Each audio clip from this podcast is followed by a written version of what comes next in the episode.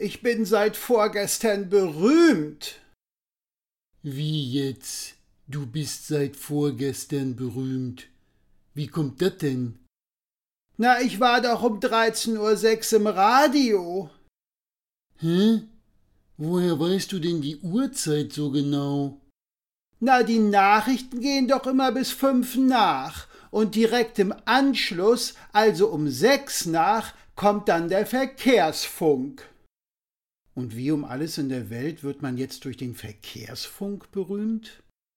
Na, die stundenlange Totalsperre nach einem Unfall inklusive 35 Kilometer langem Stau, das war ich. Ich hab den Unfall verursacht.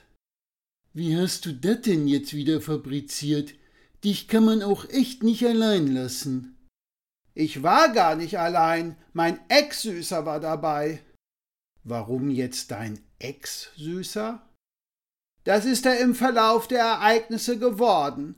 Anfangs war er so lieb und hat mich zum Haarelegen nach Berlin gefahren. Haarelegen? Was ist das denn? Sowas wie Haare kämmen, Kerle. Hä? Das mache ich morgens bei mir nebenbei im eigenen Badezimmer, während ich auf dem Pott sitz. Wieso musst du dafür nach Berlin gefahren werden? Na, weil es in Berlin den Friseur zum Haarelegen schlechthin gibt. Und da ich im Gegensatz zu anderen hier anwesenden Personen meine Haarpracht als Kunstwerk betrachte, fahre ich regelmäßig zum Haarelegen. Nach Berlin. Wenn's recht ist, so viel sollte sich meiner Meinung nach jeder wert sein, der was auf sich hält. Okay, du warst also mit deinem Süßen, meinem Ex-Süßen bitte, hörst du denn gar nicht zu? Du hast recht, entschuldige bitte. Du warst also mit deinem Ex-Süßen in Berlin zum Haare legen. Und was war jetzt genau mit dem Unfall? Ist er auf der Hin- oder Rückfahrt passiert? Auf der Rückfahrt das war ja das Dilemma. Hä? Wie jetzt? Wärt auf der Hinfahrt etwa kein Dilemma gewesen? Doch schon, irgendwie, aber nicht so ein großes. Da komme ich nicht mehr mit. Ich schon lang nicht mehr. Typisch Männer, kann ich da nur sagen. Da es auf der Rückfahrt passiert ist, war doch dadurch meine gerade neu gelegte Frisur im Eimer. Ach so, ja nee, ist klar.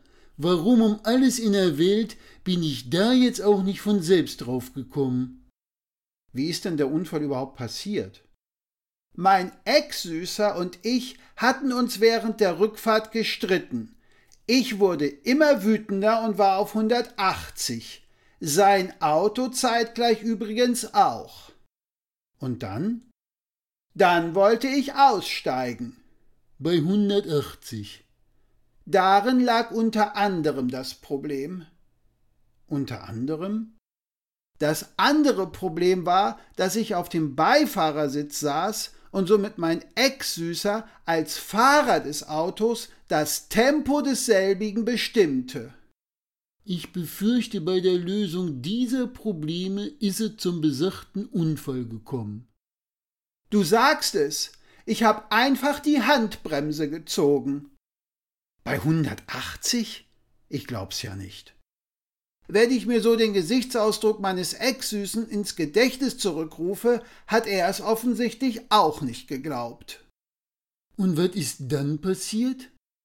Dann habe ich eine sehr praktische Vorstellung von der Macht der Zentrifugalkraft bekommen. Von welcher Kraft? Von der Zentrifugalkraft. Kenn ich nicht. Kannte ich bis dato auch nur theoretisch aus dem Physikunterricht in der Schule und konnte mir ehrlich gesagt nichts darunter vorstellen. Jetzt kann ich es, aber sowas von. Jetzt, wo du diese Kraft so gut kennst, kannst du sie mir dann nicht mal erklären?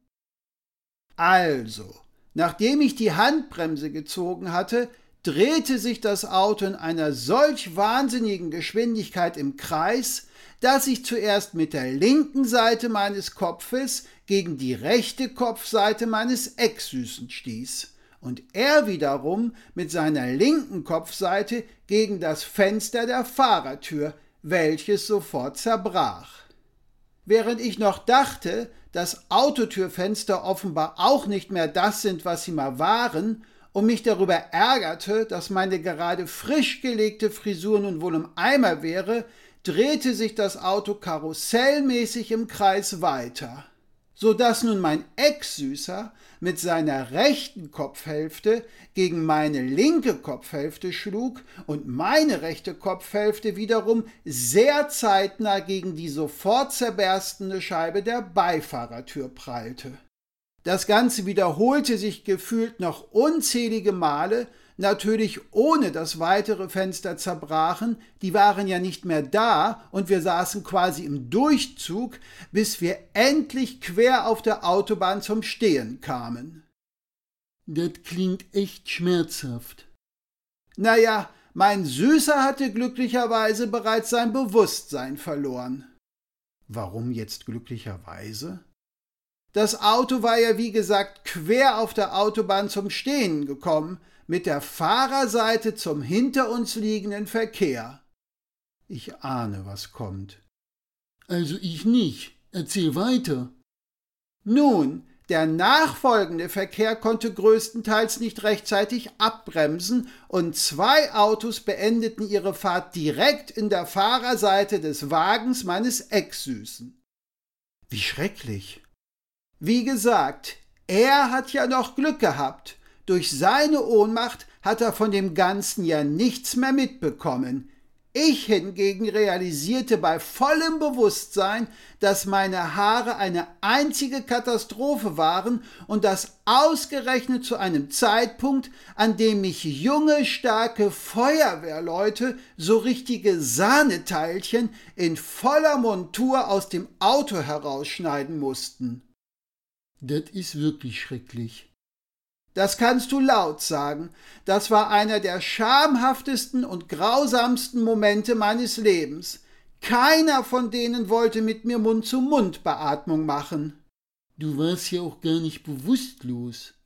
Das kam noch erschwerend hinzu, aber man hätte es ja wenigstens prophylaktisch machen können. Das Schlimmste aber war, dass mein Ex-Süßer sofort in den Genuss einer Mund-zu-Mund-Beatmung kam. Und das, obwohl er ja aufgrund seiner Bewusstlosigkeit gar nichts davon mitbekommen konnte. Welch eine Verschwendung. Wie ist es dann weitergegangen? Du glaubst es nicht. Die wollen mir doch allen Ernstes wegen gefährlichen Eingriffs in den Straßenverkehr den Führerschein wegnehmen.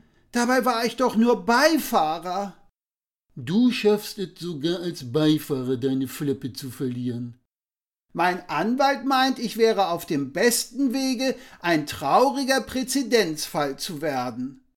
Auch eine Form von Einmaligkeit. Auf die ich in dem Fall bestens verzichten kann. Wie soll ich denn jetzt zukünftig nach Berlin zum Haarelegen kommen? Mein Ex-Süßer fällt als Fahrer aus. Erstens muss er noch fünf Monate im Krankenhaus liegen, bis dahin sehen meine Haare unmöglich aus, und zweitens ist er wegen dem kleinen Vorfall sowas von nachtragend, ihr könnt es euch nicht vorstellen. Doch, glaub mir, das kann ich. Worum ging es eigentlich in dem Streit, der letzten Endes zu diesem furchtbaren Unfall geführt hat? Du wirst es nicht für möglich halten. Mein Ex-Süßer hat doch tatsächlich die Frechheit besessen, mich als impulsiv zu bezeichnen. Unglaublich, oder? Da fehlen mir jetzt glatt die Worte. Wirklich, unglaublich. Sag ich doch.